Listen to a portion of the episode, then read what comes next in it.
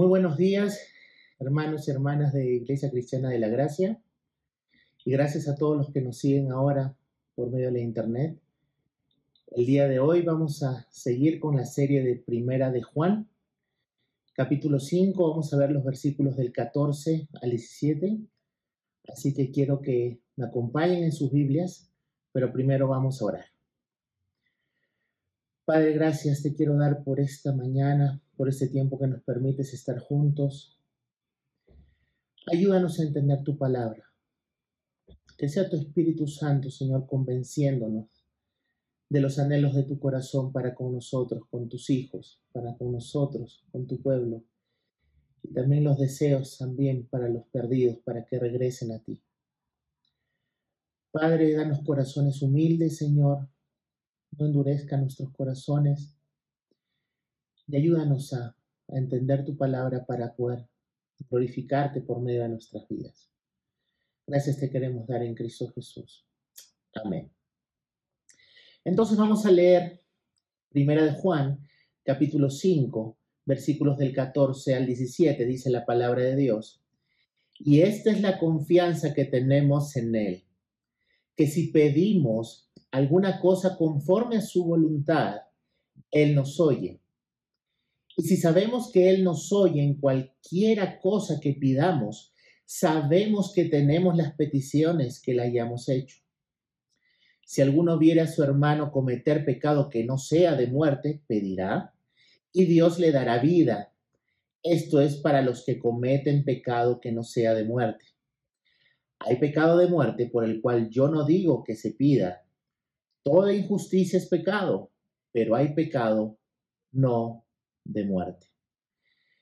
Quiero decirles primero que este es uno de los textos más difíciles que podemos ver en, las escrituras. Es un tema que, que puede traer mucha confusión, que ha traído mucha confusión y espero que en esta mañana Dios me ayude a poder aclararlo y que a partir de poder ver las cosas más claras podamos seguir o ser guiados de la mejor manera para hacer las cosas conforme a la voluntad de Dios. Primero, tengo que decir que la oración del creyente es verdadera confianza en Dios. La oración es un medio en la que los hijos de Dios nos acercamos a Él como nuestro Padre. Y es que la oración se da en el, ámbito íntimo de una afiliación. Y esto lo vemos claramente cuando los discípulos, es decir, los escogidos de Dios, los hijos de Dios, se acercaron a Jesús mismo para preguntarle cómo es que deberían orar. Y Jesús les dijo lo siguiente, cuando oren, oren así. Padre nuestro que estás en los cielos Wow, seguramente muchos de los discípulos quedaron maravillados en ese mismo instante. ¿Puedo llamarle realmente a Dios Padre? ¿Y eso significa acaso que soy su hijo? Para Jesús la oración es básicamente una cuestión de pedirle a su Padre que haga lo que ha prometido. Lo vemos tanto en Mateo como en el libro de Lucas, que es el modelo para la oración dentro del nuevo pacto. Pedir en respuesta al Evangelio es el corazón de la oración. La deliciosa verdad es que, según Jesús, no necesitamos estar ansiosos por pedir lo incorrecto. En cambio, somos liberados para pedir sabiendo que nuestro Padre no nos dará lo que no nos va realmente a ayudar. Y es que recordemos que los judíos nunca vieron a Dios como Padre. Lo llamaban Padre, sí, pero entendiendo que hacían esto relacionándolo solamente como creador y no como una relación filial. Pero eso es lo que desde siempre quiso Dios con su pueblo, tener esa relación filial con los suyos. La oración del Padre nuestro nos habla más de Dios que de nosotros. Nos dice más a quién nos estamos acercando, no era la intención de Cristo de buscar de formas cómo hablar, sino más bien que sepamos a quién nos estamos realmente acercándonos. Jesús nunca buscó enseñar a orar a sus discípulos acerca de formas sin una relación filial, sino más bien que nos pueda quedar en claro que cuando somos hechos hijos de Dios, ahora nos podemos acercar a Dios con esa confianza de poder llamarle Padre, porque es nuestro Padre. Y esta es la confianza que viene del corazón del creyente, de los hijos de Dios, que no se trata principalmente de palabras, sino de la confianza del nuevo nacimiento que has recibido de Dios y que ahora es tu Padre. Muchos creen que ahora se trata de cómo me acerco a Dios, qué le digo, qué le gustará realmente lo que le digo. Y estas dudas la podemos entender en un recién nacido, en un recién creyente, pero debemos ir más allá. ¿O acaso cuando hablas con tu Padre terrenal buscas palabras para decirle a tu Padre terrenal? La conversación con tu Padre terrenal fluye de saber que es tu Padre y que tú eres su Hijo. Y así también, si eres hijo de Dios, si has nacido de nuevo, así también debe fluir esa oración en la confianza de ser hijo de Dios. Entonces, al haber, al dejar claro cuál es la naturaleza de esta oración, quiero pasar ahora hablar acerca de lo que se expresa en la oración. Y la oración es una expresión de adoración. Es un momento realmente sobrenatural y extraordinario el poder acercarte con confianza al Creador del universo, pero que ahora por medio de la fe también es tu Padre. Estás adorando a aquel que te hizo suyo, aquel que entregó a su único hijo para hacerte parte de la familia, aquel que te ha adoptado, te ha recibido en su familia. Y es un momento realmente sublime en que te relacionas con Dios como hijo suyo ahora, no solamente como un ser creado, sino como su hijo. En la oración entramos en la agenda de Dios y no buscamos que se cumpla nuestra agenda, pero esto lo vamos a ver más adelante. La oración es exaltar a Dios por quien es Él y no por lo que podemos conseguir de Él. Es decirle en ciertas palabras a Dios, heme aquí, aquí estoy, Padre, como tu Hijo, ¿qué quieres que haga? Esa es la intención de reconocer que Dios es Dios, pero también que ahora es tu Padre es decirle que tú quieres y anhelas que el nombre de Dios sea glorificado por medio de tu vida en cada aspecto de esta. Es decirle a Dios que anhelas, que quieres vivir ahora, en el ahora, como un ciudadano del reino de los cielos. Que quieres que se haga su voluntad en tu vida y que ya no quieres hacer más la tuya. Aunque muchas veces podemos caer en esto. Puedes reconocer que siempre estuviste equivocado en todo lo que hiciste, pero que reconoces ahora que Dios, como tu Padre, es el que tiene toda la autoridad sobre tu vida. La oración es un agradecimiento, sabiendo que Dios es el único que puede proveer y que sabes que puedes acercarte en cualquier momento para que tus necesidades sean satisfechas. Y hablo de necesidades reales, no es lo que somos tentados muchas veces a creer que son necesidades cuando no realmente lo son. La oración es un tiempo en que reconoces tu debilidad en la carne y que sabes que únicamente tu Padre puede evitar que caigas en tentación y librarte de todo mal. Y es aquí donde debes recordar que tu cuidado depende de Dios y no de tus propias fuerzas aunque somos responsables de todas maneras. La oración es una relación, tiene sus raíces en una relación, porque es parte del diseño de Dios, por así decirlo. Su propósito está basado en una relación. Nada de la oración que enseñó Jesús a sus discípulos, y esto debemos aclarar, le enseñó a sus discípulos, a los que son suyos, nada de esto tendría sentido ni valor, ni sería apreciado realmente fuera de una relación filial que ahora tenemos con Dios. Dios es tu Padre.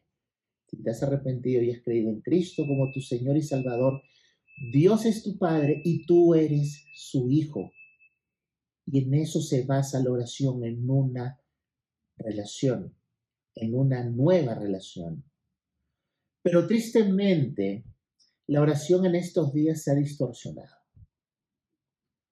Tenemos que entender, hermanos y hermanas, y las personas que nos escuchan o nos ven ahora por internet, que la oración no tiene poder en sí misma. No depende de lo espiritual que pueda parecer la persona que lo haga. La oración descansa en el poder y en la sabiduría de Dios. La oración no es para que se haga tu voluntad, sino es buscando la voluntad de Dios. Porque debemos recordar que Dios es soberano, que Dios es bueno, que Dios, como la misma escritura dice, Dios hace lo que le place y lo que le place a Dios siempre es bueno.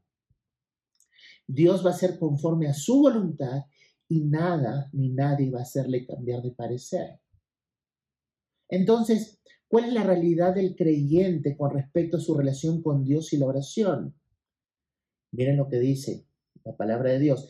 Y esta es la confianza que tenemos en Él, que si pedimos alguna cosa conforme a su voluntad, Él nos oye. Lo primero que vamos a notar es que nosotros como hijos confiamos en nuestro Padre por la nueva revelación que tenemos acerca de Él. Ya sabemos que Dios es bueno, antes no lo sabíamos.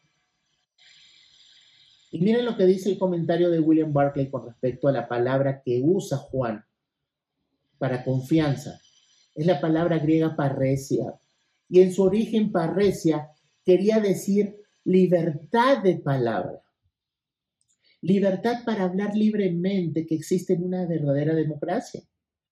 Más tarde vino esta palabra a denotar cualquier clase de confianza. Con Dios, como hijos, tenemos libertad para hablar. Él siempre la escucha y está más dispuesto a oír de lo que nosotros estamos dispuestos a orar. Amados hermanos y hermanas, no hay cosa grande que no le puedas pedir a Dios y no hay cosa pequeña que Dios no va a escuchar ni tomar en cuenta si eres su hijo. Debemos tener esa libertad para hablar con Él, con nuestro Padre ahora, porque no hay nada que nos separe de Él. El pecado que nos separaba de Dios fue llevado en la cruz por Cristo. Cristo pagó por todos nuestros pecados para que nos podamos acercar confiadamente, con libertad de palabra, sabiendo que nos va a escuchar en todo tiempo,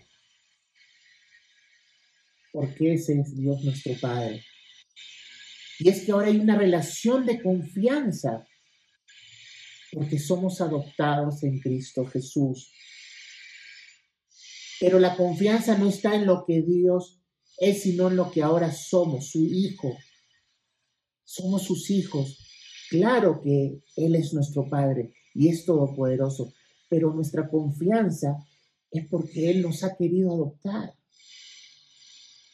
Y cuando Dios desea y anhela algo de todo corazón, no va a permanecer, va a hacer que permanezca realmente. Sabemos que la confianza siempre viene o debería de venir de la relación que ahora ha sido restaurada y que jamás volverá a ser destruida. Debemos saber que las peticiones de los hijos de Dios siempre deberían de ser conforme a la voluntad de Dios.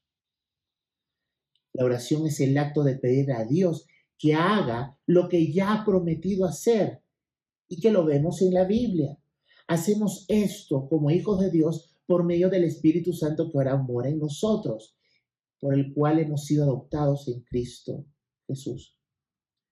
Y debemos recordar que el estado del ser humano antes de conocer verdaderamente a Dios era un estado de rebeldía total. No solo porque no queríamos hacer la voluntad de Dios, sino también porque no queríamos saber nada de Él. Únicamente nos acercábamos para que Dios haga nuestra voluntad según lo que nosotros considerábamos bueno y correcto, pero sin nunca pensar si lo que pedíamos le daba la gloria a Dios y estaba dentro de sus planes. En cambio, ahora como hijos de Dios, ya sabemos, se nos ha mostrado que tenemos un Dios bueno, un Padre bueno, que quiso adoptarnos, que entregó lo más preciado que tenía Cristo, para que por medio de su sacrificio perfecto en la cruz, romper ese velo que nos separaba de Él y así vivir con Él y por, por la eternidad. Ahora queremos obedecerle. Con esto, amados hermanos, no estoy diciendo que el creyente busca en todo momento la voluntad de Dios. Es una lástima, pero muchas veces sucede. Pero ¿acaso no vemos claramente lo duro que puede ponerse en ocasiones nuestros corazones cuando no buscamos ni queremos hacer la voluntad de Dios en nuestras vidas? Sabemos que la voluntad es buena, agradable y perfecta. Nos percatamos en todo caso que cuando no buscamos la voluntad de Dios para nuestras vidas y para su gloria, lo que estamos diciendo es que preferimos lo malo, lo que no agrada a Dios y lo que es imperfecto. Oh hermanos y hermanas, que meditemos seriamente en cómo oramos, porque el creyente puede tener ocasiones en que es tentado a no buscar con gozo la voluntad de Dios. Pero este razonamiento terrible no debería ser lo común en la vida del creyente sino más bien serían las excepciones. Miren lo que dice el Salmo 119, 97. Oh, cuánto amo yo tu ley, todo el día es ella mi meditación. El salmista reconoce no solo en este versículo que la voluntad de Dios es buena, al reconocer esto, también reconoce que Dios es bueno. Otra cosa para destacar en este primer punto es que estamos desarrollando cada vez que pedimos conforme a la voluntad de Dios, Él nos oye. Y oír sugiere escuchar con atención o escuchar favorablemente. En algunos versículos se puede significar entender. Él nos escucha, Él nos entiende cuando nos acercamos a Él en oración. Él sabe las motivaciones de tu corazón. Él sabe tu necesidad mucho mejor incluso de lo que tú crees saberlo. Él sabe, Él te entiende. Aun cuando dices una palabra incorrecta, Él entiende. Él entiende lo que quieres decir. Él no necesita un traductor. Él te entiende perfectamente porque eres su hijo. ¿Cuál es esta gran verdad? Quiero que pensemos algo que tal vez nunca antes hemos pensado. Mis ovejas oyen mi voz, yo las conozco y ellas me siguen. Hay una realidad con respecto a que nosotros como ovejas reconocemos la voz de Dios como nuestro pastor. Pero también debemos saber que no solamente somos ovejas, sino hijos de Dios. No solo es nuestro pastor, sino también nuestro Padre. Pero siempre nos hemos quedado con esta verdad. Pero hay algo más profundo en el versículo 1 de, de Primera de Juan, o mejor dicho, en Juan.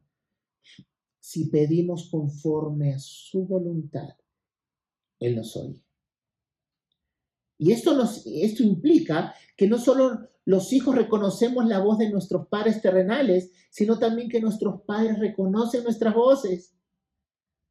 ¿Cuántas veces has visto a un niño que no es tuyo hablar casi que sin nadie lo puede entender? Pero cuando sus padres lo escuchan, saben perfectamente lo que están diciendo.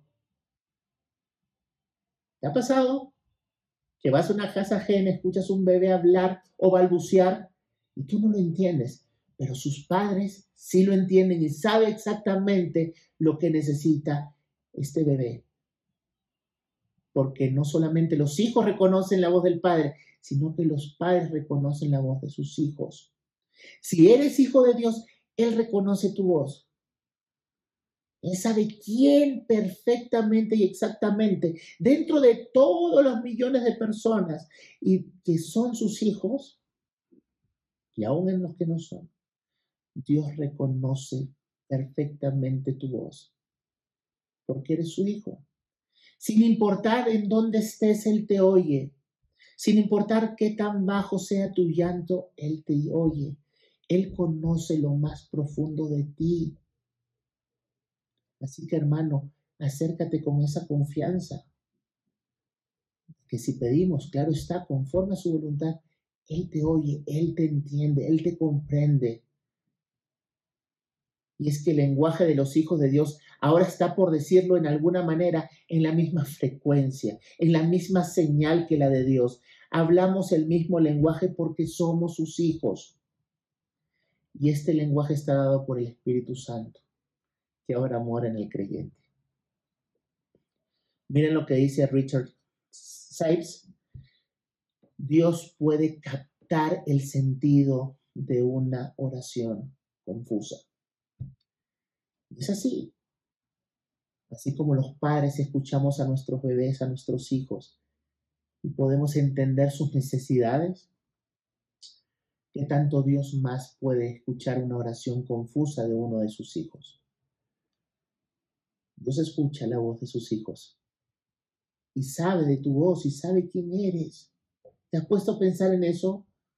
No es que se está acercando uno más, no es que se está acercando mi hijo número 18, 19, 20, 21, no. Él sabe, Él te conoce por nombre.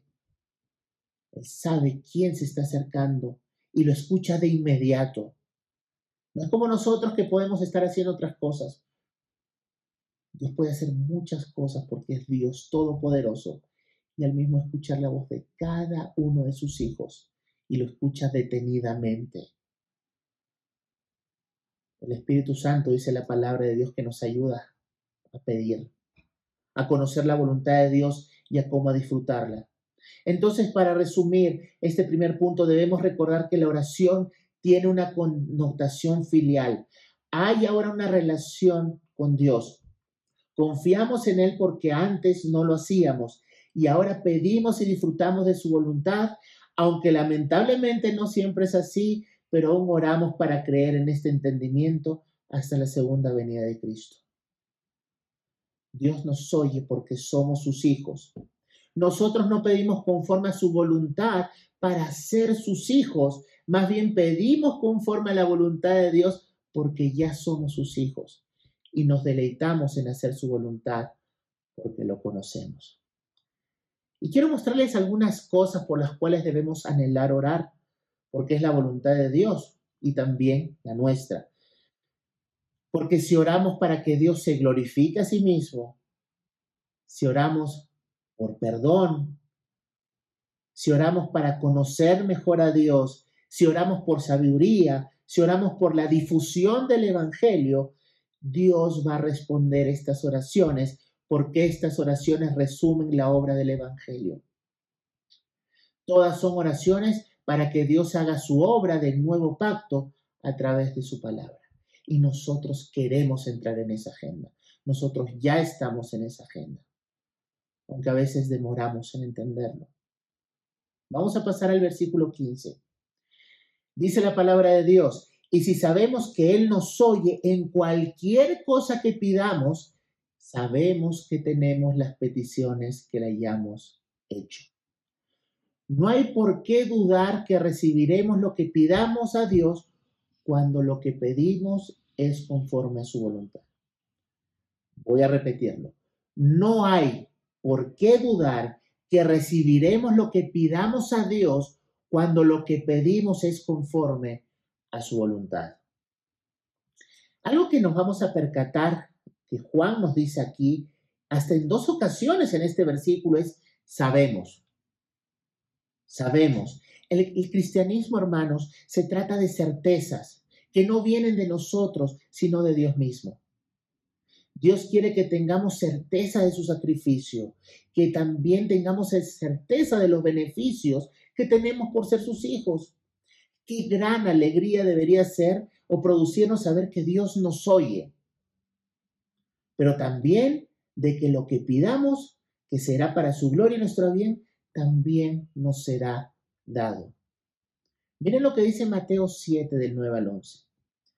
¿Qué hombre hay de vosotros que si su hijo le pide pan le dará una piedra? ¿O si le pide un pescado le dará una serpiente?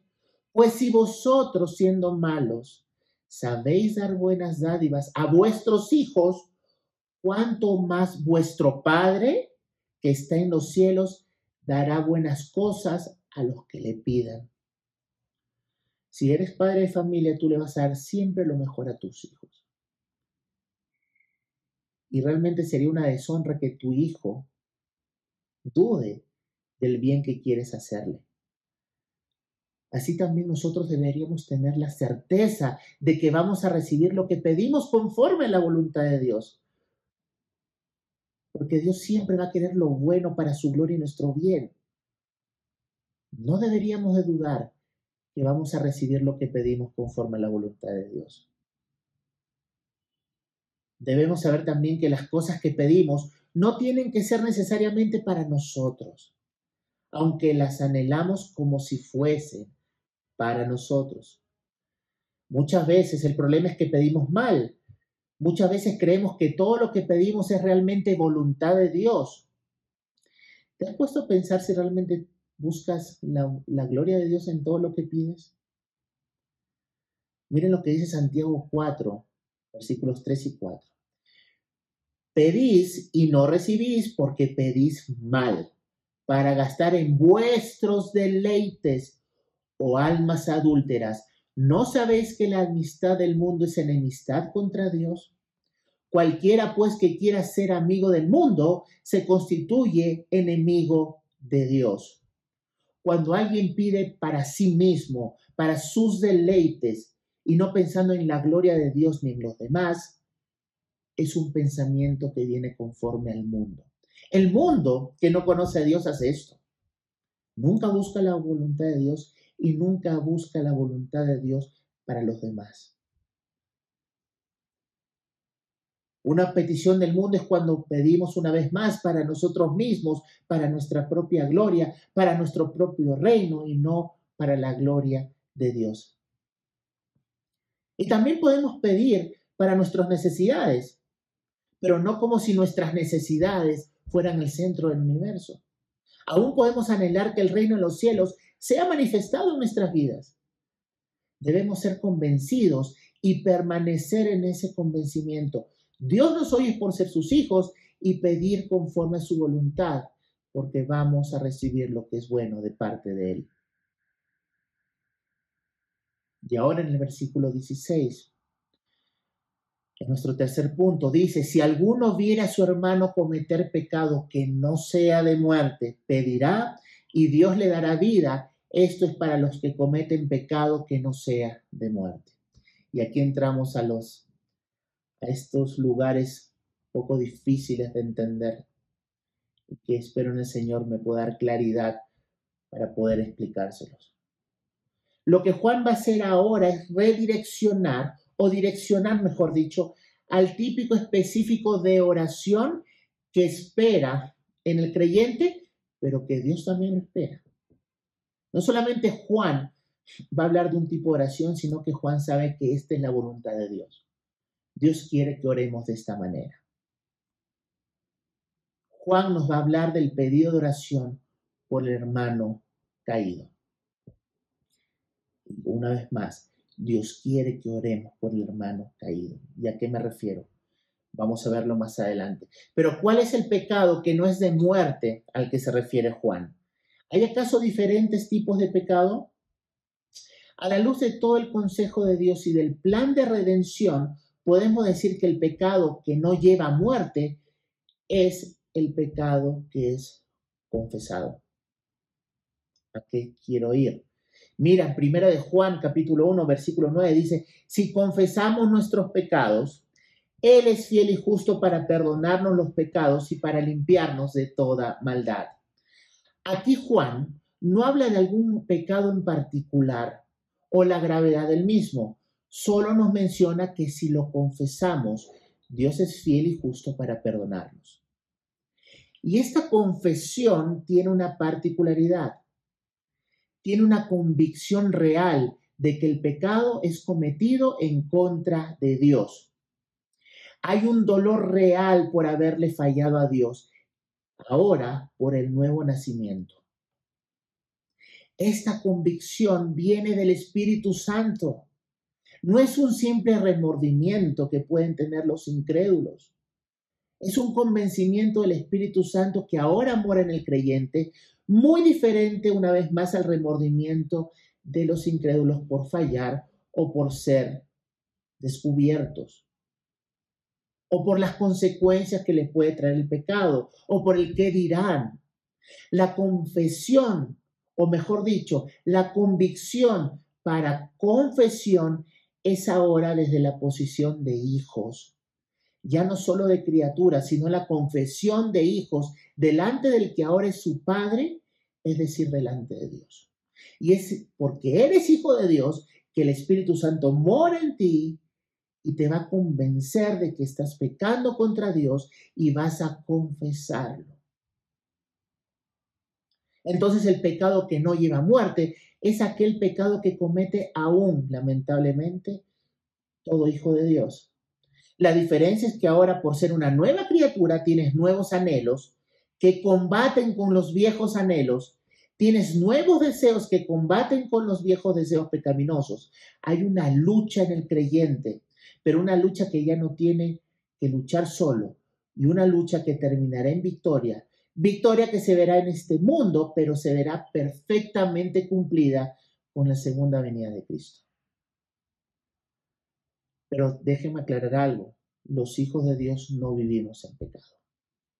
Y también lo dice 1 Juan, capítulo 3, 9. Ninguno que es nacido de Dios practica el pecado, porque la simiente de Dios permanece en él y no puede pecar porque es nacido de Dios.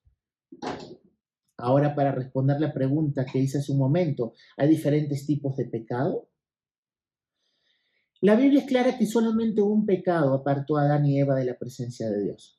Entonces, una vez más, ¿a qué pecado se refiere aquí que no lleva a muerte? El pecado que no lleva a muerte es aquel que aún lamentablemente comete el creyente, pero que Dios concede arrepentimiento porque el creyente pertenece a Dios y Dios al que ama disciplina. Y recuerda que como hijo de Dios, Dios mismo te va a transformar a la imagen de Cristo hasta su segunda venida. Y quiero también decir que Dios también puede quitar la vida aún a sus hijos como parte de la disciplina, con el propósito que ya no pequen más y con el propósito de que su iglesia tome en serio el pecado y recordar que no debemos de jugar con Dios. Ejemplo Zafira y Ananías. Ejemplo Usa. ¿Y por qué debemos orar por el hermano caído? Porque el creyente puede pasar por tiempos difíciles. Estamos hablando del hermano que comete pecado. Pueden haber etapas que empieza un creyente a ver el pecado que antes odiaba como apetecible. Por descuido, la palabra de Dios dice que el pecado no aparece de un día a otro, se está gestando hasta que finalmente da luz. Toma tiempo. Cuando tú pecas, no pecaste en ese instante ya se estaba concibiendo en tu mente y en tu corazón hacer lo malo delante de Dios. Pueden haber etapas en que parece que el creyente no le importa su pecado, por indiferencia, por engreimiento, por, por haberse olvidado lo que Dios ha hecho por él en la cruz. Pueden haber áreas también que el creyente no ha visto y que necesita arrepentirse, porque muchas veces hay creyentes que tienen falta de interés por la palabra de Dios, porque se conforman con tres, dos o tres enseñanzas o doctrinas de Dios y ya no quieren conocer más a Dios y ya no quieren saber cómo pueden vivir ellos en este mundo sabio y piadosamente. Ya no se preocupan. Por esto debemos orar por el hermano.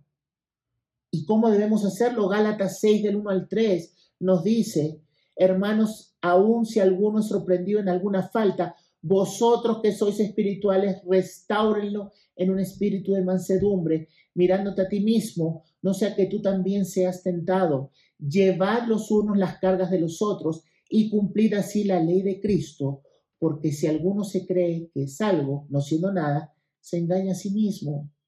Entonces Juan quiere que nos preocupemos por los hermanos están en pecado para que ya no sigan en esa situación. Y parte de eso va a ser orar por él, orar por ella, pero también acercarte con un espíritu de mansedumbre, sin sentirte mejor. Dios no toma en poco el pecado, hermanos. Y Dios se preocupa por el hermano que está en pecado. Y Dios quiere que nosotros como iglesia oremos unos por otros cuando caemos en pecado. Que nos acerquemos uno al otro cuando estemos en pecado. No debemos ser indiferentes con nuestros pecados y tampoco con el de nuestros hermanos y hermanas en la fe. No debemos sentirnos superiores a los demás. No podemos sentirnos superiores al hermano que está luchando con un pecado con el que tal vez nosotros no luchamos, pero ser indiferente con los nuestros. La indiferencia ante el pecado personal, o en este caso el pecado de nuestros hermanos, muchas veces usamos palabras prefabricadas. Decimos, yo no soy quien para juzgar, o ya sabe Dios de esto, Él va a juzgar. Estas son frases que suenan piadosas, pero que muestran nuestra falta de amor, no solamente por Dios, sino por el hermano o la hermana en pecado. Yo no me imagino viendo a tu hermano de sangre, por ejemplo, faltando el respeto a tu padre terrenal y tú quedándote callado.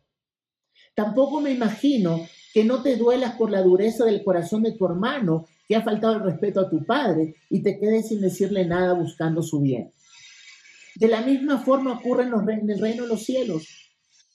El pecado es contra Dios, que ahora es tu Padre. Y es un estado de dureza del corazón de tu hermano que también lo acaba de cometer o tuyo. No debemos de jugar con el pecado. Y la voluntad de Dios, expresada por Juan aquí, es que oremos unos por otros. Y esto es lo que Juan quiere, que oremos por esta situación. Porque el pecado, hermanos y hermanas, es un problema espiritual, es un estado espiritual. Es cuando no estamos satisfechos con la voluntad de Dios. Pecamos cuando amamos más el pecado que a Dios. El pecado es necedad, pero es un estado en el cual podemos caer todos nosotros, pero en el cual no podemos permanecer si somos realmente hijos de Dios. Porque Dios al que ama disciplina. Y lo disciplina no para que sea hijo, sino porque ya lo es. Y Dios usa sus hijos para confrontar el pecado, como usó Natán con David pero también orando unos por otros. Es necesario hacer lo uno y lo otro. Y aquí estamos hablando específicamente de la oración. Debemos recordarnos el Evangelio todos los días. El Evangelio no es una sola buena noticia para el incrédulo, sino también para el creyente todos los días. Somos proclives a caer en pecado. Por tanto, todos necesitamos ser animados en el Señor. Todos necesitamos ser restaurados porque para esto fuimos salvados, para ser formados a la imagen de Cristo. Miren lo que dice Romanos 8, 28, 29. Y sabemos que a los que aman a Dios, todas las cosas les ayudan a bien. Esto es, a los que conforme a su propósito son llamados, porque a los que antes conoció, también los predestinó para que fuesen hechos conforme a la imagen de su Hijo, para que Él sea el primogénito entre muchos hermanos. Hemos sido salvados para ser formados a la imagen de Cristo, para vivir también nuevas vidas, dice Romanos 6:6, sabiendo esto que nuestro viejo hombre fue crucificado juntamente con él, para que el cuerpo del pecado sea destruido a fin de que no sirvamos más el pecado.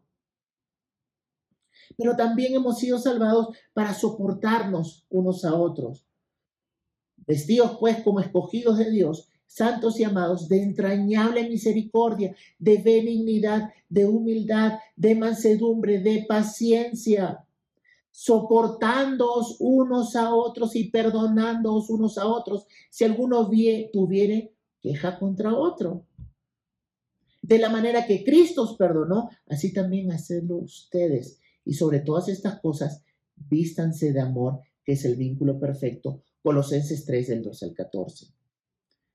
Entonces, la esperanza que tenemos en este tipo de oración ya la vimos antes, que si pedimos conforme a su voluntad, Él nos oye.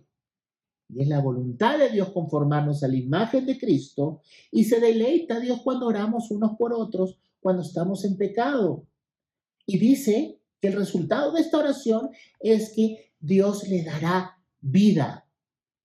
Y es que la vida aquí no habla de la salvación, sino de la capacidad de poder ver su pecado, arrepentirse y ahora poder anhelar y poder hacer la voluntad de Dios. Recuerden que estamos hablando entre ya los que somos hijos de Dios.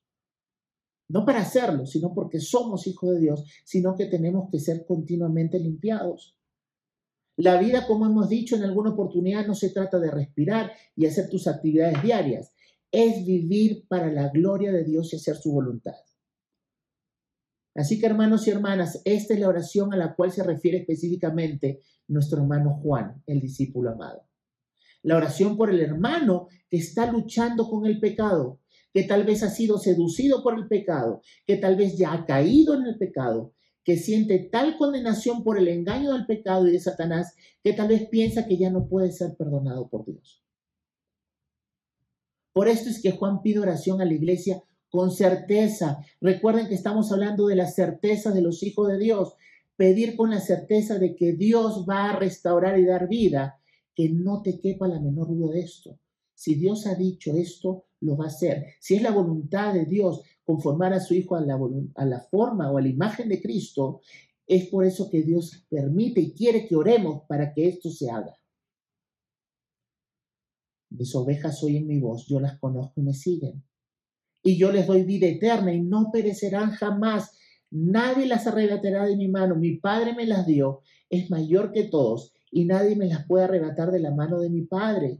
Siempre hay esperanza de victoria sobre el pecado para los hijos de Dios, hermano. Siempre. No hay pecado que te pueda atar. Y no hay oración que Dios no responda cuando oramos de esta manera por la restauración del hermano caído por el pecado, para que se dé cuenta lo que está haciendo. Y finalmente, versículo 16, la segunda parte y versículo 17, dice la palabra de Dios, hay pecado de muerte por el cual yo no digo que se pida. Toda injusticia es pecado, pero hay pecado no de muerte. Ahora, ¿qué es el pecado de muerte? Para resumirlo y luego explicarlo, se trata de la incredulidad, de la apostasía, es el pecado impenitente que no se puede dejar porque no se quiere dejar, porque se ama más el pecado que a Dios. Porque no hay poder en estas personas, en los incrédulos no hay poder de Dios. Porque sabemos que el poder para abandonar el pecado viene del Espíritu Santo. El deseo también puede ser, ese deseo pecaminoso solo puede ser vencido con el Espíritu Santo de Dios. Y todo esto es incredulidad. Porque es la incredulidad que lleva condenación eterna. En el infierno, hermanos, hay incrédulos. Está lleno de incrédulos, de personas que no terminaron por creer en Cristo como su Señor y Salvador, porque no creyeron que Dios iba a enviar a alguien para pagar por sus pecados, porque no creyeron que Dios buscaba una relación con ellos, porque no creyeron que el pecado era tan malo, Miren lo que dice Juan 3:36 sobre esta realidad. El que cree en el Hijo tiene vida eterna, pero el que no obedece al Hijo no verá la vida, sino que la ira de Dios permanece sobre él. Juan 5:24. En verdad, en verdad os digo, el que oye mi palabra y cree al que me envió, tiene vida eterna y no viene a condenación, sino que ha pasado de muerte a vida. El que cree en Él no es condenado, pero el que no cree ya ha sido condenado porque no ha creído en el nombre del unigénito Hijo de Dios. Y este es el juicio, que la luz vino al mundo y los hombres amaron más las tinieblas que la luz porque sus obras eran malas. Y voy a dar ejemplos de en la Biblia de personas así. Miren lo que dice Hebreos 6 del 4 al 6.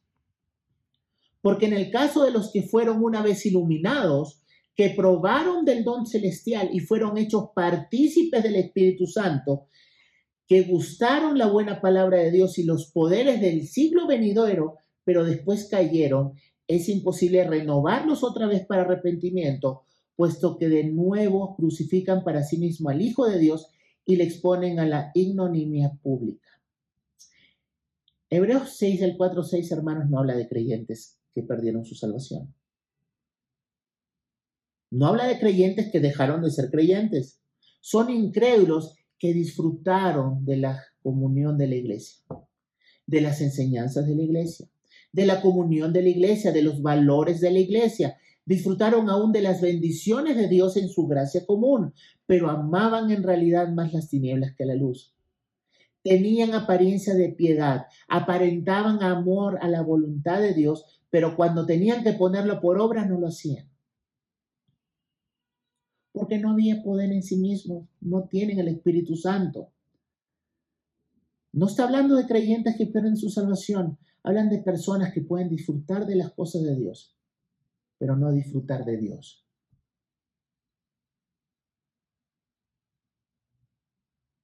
Miren lo que dice acerca de Esaú. Hebreos 12 del 15 al 17. Mirad bien que nadie deje de alcanzar la gracia de Dios de que ninguna raíz de amargura brotando cause dificultades y por ella muchos sean contaminados, de que no haya ninguna persona inmoral ni profana como Esaú, que vendió su primogenitura por una comida, porque sabéis que aún después, cuando quiso heredar la bendición, fue rechazado, pues no halló ocasión para el arrepentimiento, aunque la buscó con lágrimas. Esaú menospreció la primogenitura, despreció los beneficios de Dios, al hacerlo también estaba despreciando a Dios mismo. Procuró arrepentimiento, dice con lágrimas, pero no le concedió. Y esta es una advertencia. No podemos seguir en pecado. Debemos orar por el pecado, el personal y por los hermanos que están en pecado. Dios no está obligado a conceder arrepentimiento, hermanos no está obligado a conceder arrepentimiento. Esaú lo procuró con lágrimas y no lo encontró. Miren lo que dice Spurion acerca de este pasaje. Tengan cuidado, mis queridos lectores, de no renunciar jamás a los beneficios espirituales a cambio de cualquier cosa que sea carnal o cambiar las bendiciones eternas por algo temporal. Esaú regresó hambriento y desfallecido de la cacería.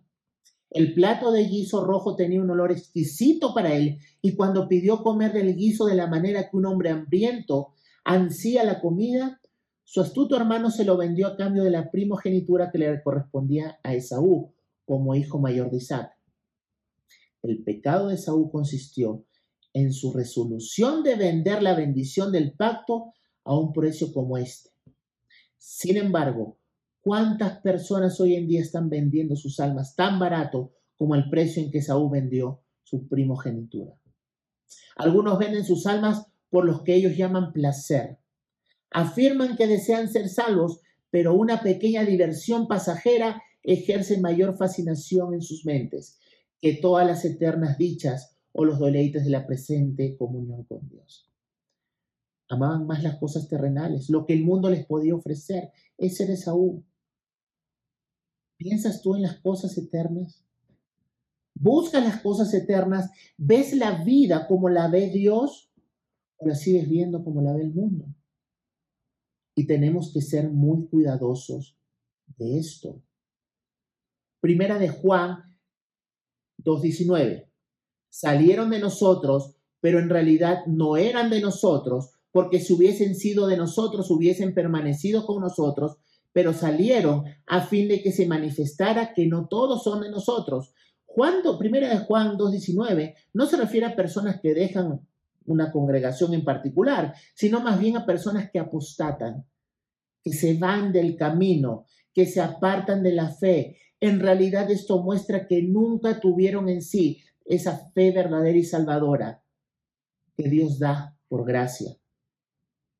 Querían creer en sus fuerzas, pero tarde o temprano fueron expuestos. Y también tenemos, por ejemplo, la esposa de Lot, que es otro caso de cómo aparentemente Dios vive externamente en una persona, pero es el mundo el que vive en el corazón. Es Dios quien debe vivir en el corazón de una persona y lo externo va a ser también reflejado. Ella estaba, Lot, eh, la esposa de Lot, estaba unida a Sodoma. Esa ciudad al principio no era su casa, pero cuando Lot se casó con ella, se convirtió en su casa y en su hogar de todo su ser. Ella aprendió a amar Sodoma. No importando lo mal que estaba, ella no quería irse. Así como Dios ha librado de Egipto, nos ha librado, y estamos mirándose al, a nuestro hogar celestial, pero ten cuidado que en tu corazón no esté anhelando Egipto. Debemos ser muy cuidadosos en cómo estamos creyendo, en quién estamos confiando y cómo estamos viviendo. Y es que la incredulidad es la que aparta al hombre de Dios y la fe en Cristo lo que puede reconciliar. Cuando Dios nos concede fe para creer, no nos la va a quitar, sino más bien vemos a Dios mismo intercediendo para que no nos falte esa fe. Dios no está inscrito en el libro de la vida para después borrarte, para después ponerte de nuevo y así sucesivamente. Dios no te ha dado vida en Cristo para luego quitártela según como vayas, para luego volvértela a dar por tu buen comportamiento. Si ves, así en realidad te estás viendo más a ti que a Dios. Si es así, estás viendo más tus obras que las de Cristo. El pecado que lleva a muerte, es decir, la incredulidad, lo cometen aquellos que aún están muertos espiritualmente. No existe un hijo de Dios que vaya a apostatar. Lo voy a repetir. No existe hijo de Dios que Dios le haya dado un nuevo Espíritu Santo, que le haya dado vida eterna, que termine apostatando. Pero de los que habla aquí, del pecado que lleva a muerte, no han sido regenerados. Son personas que pueden disfrutar de la comunión una vez más de la iglesia sin ser parte de la iglesia. Les gusta lo que escuchan eh, de Dios, pero no tienen poder para ponerlo por obra. Disfrutan de pasar tiempo con los creyentes, pero el mundo y su forma de pensar les gusta más, les atrae más. Son personas que pueden incluso agarrar algunos pensamientos bíblicos, usarlo en sus vidas por un tiempo, pero no va a dar fruto verdadero va a ser superficial y perecedero. Estas personas recibirán la justa retribución por lo que realmente querían. El texto es duro y parece que no hubiese esperanza para ellos. Van a ser juzgados al mostrarles que no disfrutaron de la gracia de, disfrutaron de la gracia de Dios, pero rechazaron su amor revelado en Cristo. Pero quiero terminar no sin dejar claro algo.